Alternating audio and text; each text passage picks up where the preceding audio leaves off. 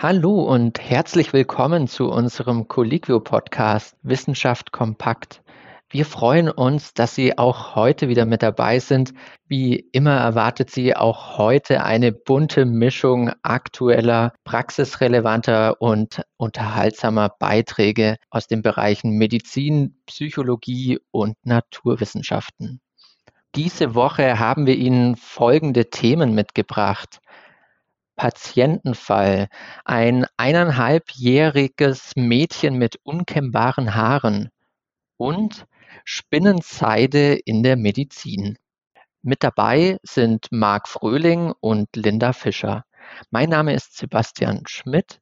Wir gehören zu Colliquio, Deutschlands größtem Portal für Ärztinnen und Ärzte.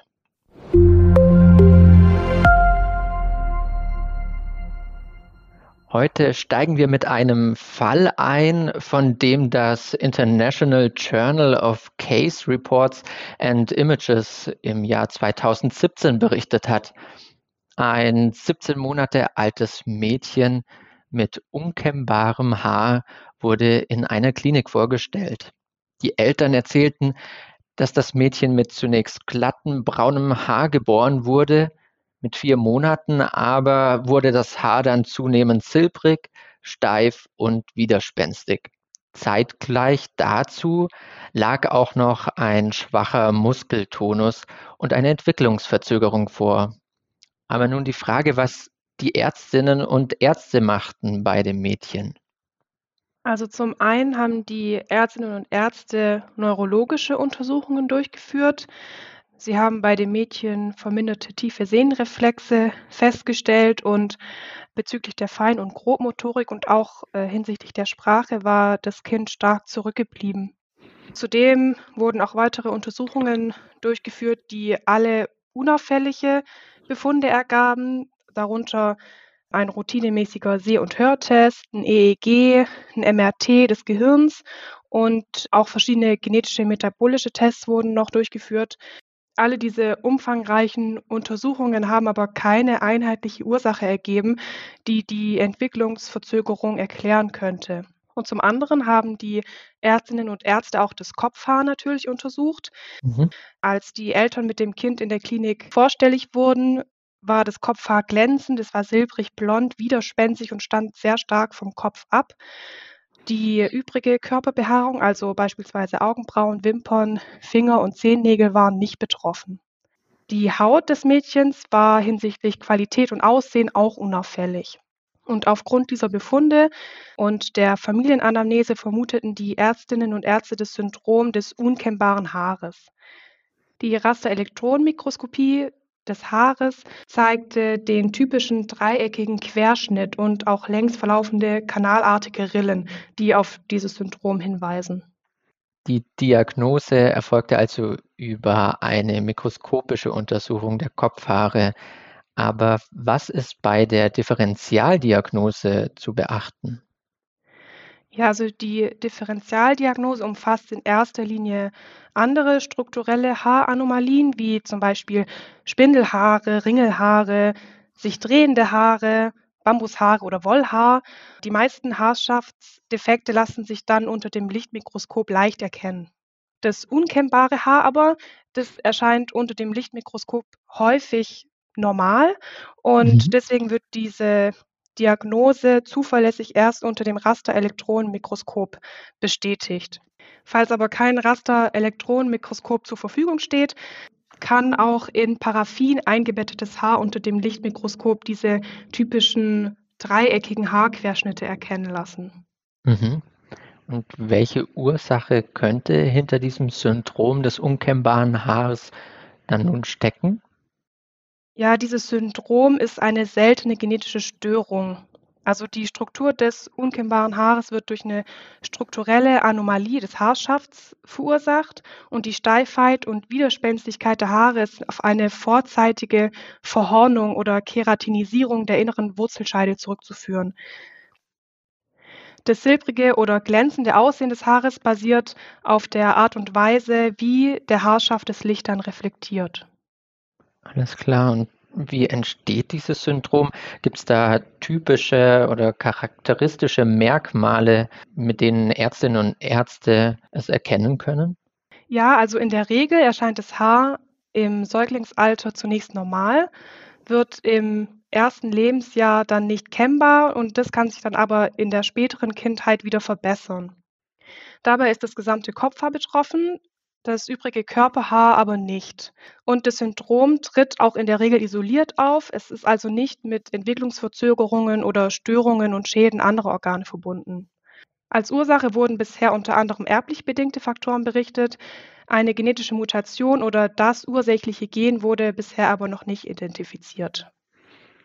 Okay, und ganz praktisch gedacht für die Familie und in dem Fall das Mädchen, wie behandelt man das Haar denn dann im Alltag? Die Ärztinnen und Ärzte haben der Familie der Patientin geraten, das Haar nur sanft zu bürsten und auch aggressive Chemikalien im Haar zu vermeiden. Die Steifheit und Widerspenstigkeit des Haares würde sich dann im späteren Lebensverlauf verbessern. Gibt es denn eine Alternative zum Abwarten, das die Ärzte anrieten oder Gibt es äh, tatsächlich mittlerweile eine passende Behandlung? Also es gibt einen alten Fallbericht über eine Patientin, die nach einer viermonatigen oralen Biotin-Supplementierung ein verstärktes Haarwachstum und eine bessere Kennbarkeit ihrer Haare hatte. Oder auch Haarspülungen mit Zinkpyrition können aufgrund einer feuchtigkeitsspendenden Wirkung zu einer gewissen Verbesserung führen. Allgemein gilt aber, dass ja, Behandlungen weitestgehend wenig wirksam sind und es gilt einfach abzuwarten. Okay, Dankeschön. Marc, du hast dir für den heutigen Podcast ja Material rausgesucht, das reißfester ist als Stahl und gleichzeitig elastischer als Gummi, was absolut futuristisch klingt und für mich tatsächlich so ein bisschen Richtung Spider-Man und darum soll es auch gehen, um Spinnenseide. Was kannst du uns darüber erzählen? Ja, äh, und zwar ist sogar schon seit der Antike bekannt, dass Spinnenseide auch für uns Menschen, gerade in der Medizin, ein sehr interessantes und nützliches Material sein kann. Weil schon damals hat man diese Spinnennetze als Wundverband eingesetzt. Man hat also schon sehr früh festgestellt, dass die Wunde auf diese Weise sauber und steril bleiben kann und außerdem noch schneller verheilt. Und wegen dieser Eigenschaften ist die Spinnenseide auch heute in der Forschung noch interessant. Mhm. Sie besteht überwiegend aus Proteinen. Sie verhindert den Befall mit Keimen, ist also antibakteriell, ist hitzebeständig und ist biologisch abbaubar. Und zudem wird sie vom menschlichen Körper besser aufgenommen als andere Materialien. Das klingt ja nach einem neuen Wundermittel. Woran wird denn heute dann ganz konkret geforscht? Also ein Beispiel ist eine Forschung in Aachen. Da gibt es ein Forschungsprojekt mit dem Ziel, Knochenersatz zu züchten. Da geht es quasi darum, aus Spinnenseide eine Trägerstruktur für die Geweberekonstruktion zu entwickeln. Und mit Hilfe der Seide sollen Knochenvorläuferzellen stabilisiert werden und sich dann zu einem Gewebe entwickeln. Mhm, spannend. Reden wir da eigentlich von dann natürlich gewonnener Spinnenseide oder wird die dafür künstlich hergestellt? Für das Projekt wird die Seide tatsächlich auf natürlichem Weg von tropischen Seidenspinnen gewonnen. Und zwar werden die Spinnen dazu im wahrsten Sinne des Wortes gemolken. Sie werden auf spinnenfreundliche Art fixiert und mit einer Pinzette wird der sogenannte Hauptseilfaden aus der Spinnendrüse gezogen und auf einer Maschine aufgewickelt. Um mal ein paar Zahlen zu nennen, in einer Viertelstunde können so von einer Spinne circa 400 Meter Faden gesammelt werden. Aber für ein Knochenzellimplantat braucht man schon die Seite von drei oder vier Spinnen.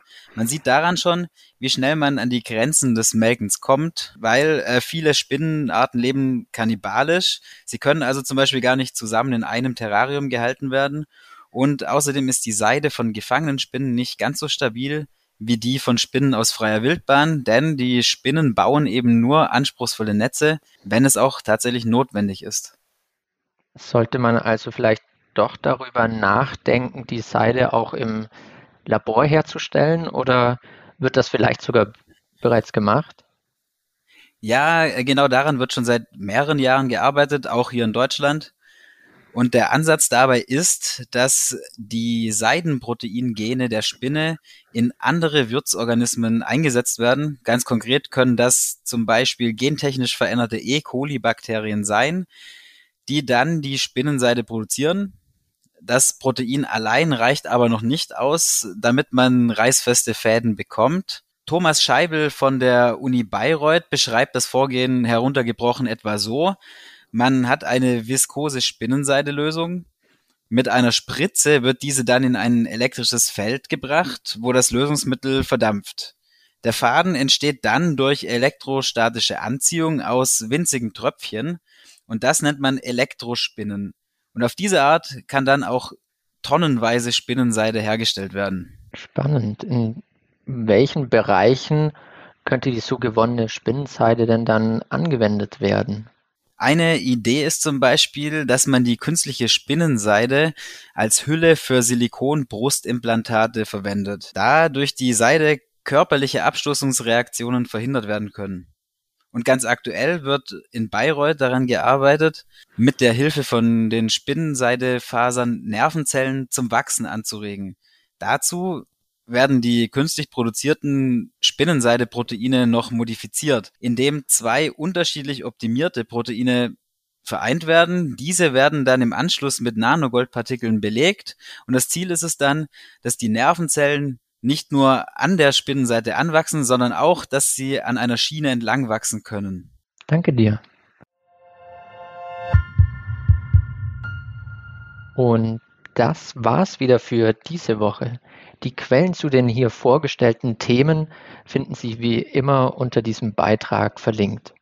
Wenn Sie uns nicht verpassen wollen, abonnieren Sie uns gerne auf iTunes, Spotify oder Deezer. Dieser Podcast wird produziert von der Colliquio Medizin Redaktion. Aufgezeichnet wurde er am 9. März 2022. Redaktion Dr. Linda Fischer, Marc Fröhling und Sebastian Schmidt.